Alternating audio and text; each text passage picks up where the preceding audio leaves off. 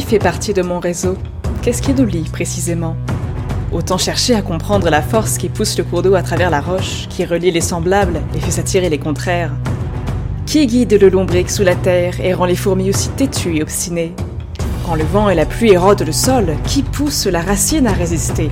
Et quelle main invisible a inscrit son message codé dans la graine? Qui dirige la toile de l'araignée et organise la stratégie de la mauvaise herbe? Quelle imagination a pu inventer l'infrastructure de la vigne, la révolte de l'herbe contre le ciment, la rébellion du pissenlit Quelle force ébranle les murs jusqu'à les fissurer ou fait repousser les branches des arbres lorsqu'elles ont été coupées? Qui dissimule les passages entre la mort et la naissance? Qui mène la révolution de la terre? Qui fait partie de mon réseau? Qu'est-ce qui nous lie précisément? Autant chercher à comprendre la force qui pousse le cours d'eau à travers la roche, qui relie les semblables et fait s'attirer les contraires. Enquêter sur les marguerites qui envahissent les pelouses ou sur le lierre qui pénètre partout où il le désire.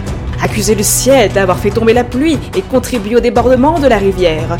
Arrêter la mouette pour vol illégal, décréter une frontière pour enfermer la mer, demander à une montagne de modifier son altitude, essayer d'empêcher une femme libre de s'exprimer. Suzanne Sachs. Une question stupide. Pour l'agent du FBI qui, enquêtant sur une sœur, demanda qui fait partie de son réseau?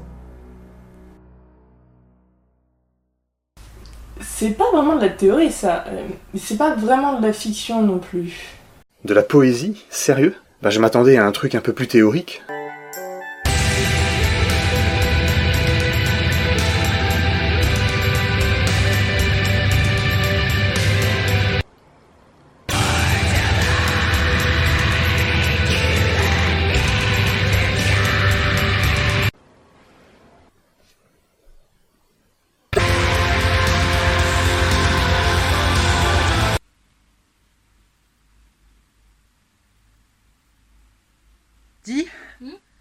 Crois qu'elle va se mettre à courir à poil dans la forêt maintenant Quoi?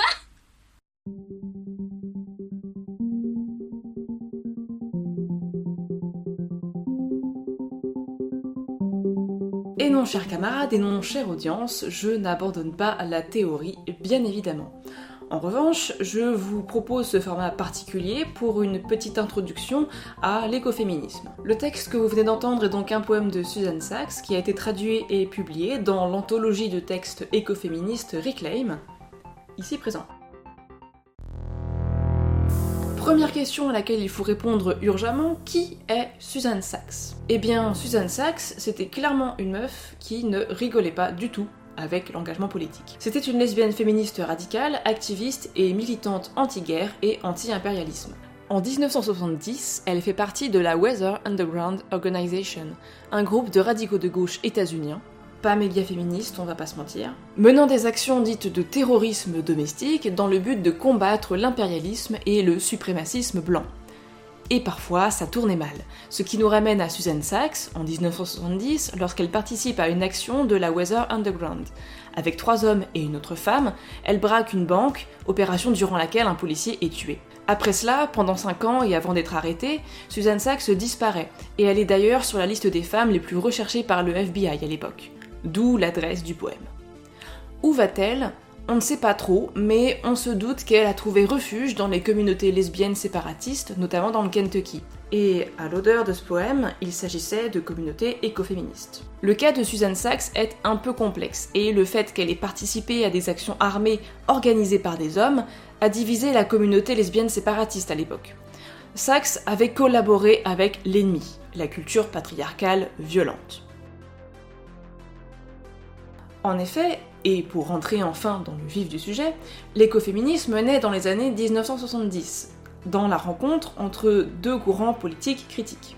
La lutte écologiste naissante, ainsi que ses liens avec la critique de l'impérialisme économique et l'antimilitarisme, et le féminisme de la deuxième vague, qui constatait l'échec de la première vague féministe à sortir les femmes de l'injonction à la féminité et au travail reproductif. Cette rencontre s'est manifestée simultanément dans de l'activisme et des écrits divers et a proliféré de bien des manières. On serait en effet en peine d'en donner une doxa monolithique. Cependant, l'écoféminisme, dans sa variété, malgré les débats et les désaccords, à constituer une critique sociale et culturelle suffisamment large et massive pour permettre à des femmes de sensibilités et d'aspirations différentes de se réunir dans de multiples formes, toujours très inventives, d'action politique. Ce que critique l'écoféminisme, c'est la culture occidentale moderne, impérialiste, guerrière, destructrice. Selon l'écoféminisme, cette culture, en se développant, a séparé nature, les oiseaux, les plantes, tout ça, et culture, l'humain comme pur intellect. Et elle a stigmatisé tout ce qui tombait pour elle du côté de la nature. La nature, c'était ce qu'il fallait s'approprier, posséder, domestiquer, exploiter. Tandis que la culture, c'était l'ingéniosité, la pensée permettant de se distancier de la nature et de la soumettre. Dans ce grand partage, les femmes ont été balancées de force du côté de la nature et exploitées selon les mêmes termes. La seconde vague féministe matérialiste des années 70 a bien dénoncé cette naturalisation forcée, c'est-à-dire ce renvoi des femmes hors de la culture, cette association du corps féminin à la nature, ces rappels à l'ordre qui disent vous êtes votre corps et vous ne pouvez qu'en subir la gêne, fragilité, règles, grossesse, etc. Mais cette dénonciation de la naturalisation du corps féminin, si elle tire les femmes du bon côté de la dichotomie nature-culture, elle laisse derrière elle tout le reste. La stratégie écoféministe est différente. Réhabilitant la nature, elle réhabilite en même temps les femmes, si vous voulez. Il y a dans l'écoféminisme une dynamique qui se rapproche quelque peu du retournement du stigmate. Moi, proche de la nature, et j'en suis fière. Mais pas question pour l'écoféminisme que la nature demeure ce concept imposé par la modernité occidentale qui relève de l'insulte, du rabaissement. Pas question non plus que le lien femme-nature soit ce concept réactionnaire qui a permis aux hommes de faire ce qu'ils voulaient des femmes. C'est là qu'on en revient à l'idée que l'écoféminisme a quelque part une dynamique de contre-culture éminemment politique.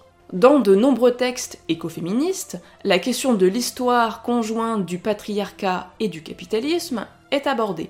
La lecture qui en est faite, c'est qu'il y a eu auparavant d'autres ordres politiques ne reposant pas sur la dichotomie nature-culture, et par conséquent des ordres politiques ne stigmatisant pas, ne cherchant pas à soumettre et faire taire tout ce qui relève du corps, de la matière, de la vie et de ses conditions de reproduction.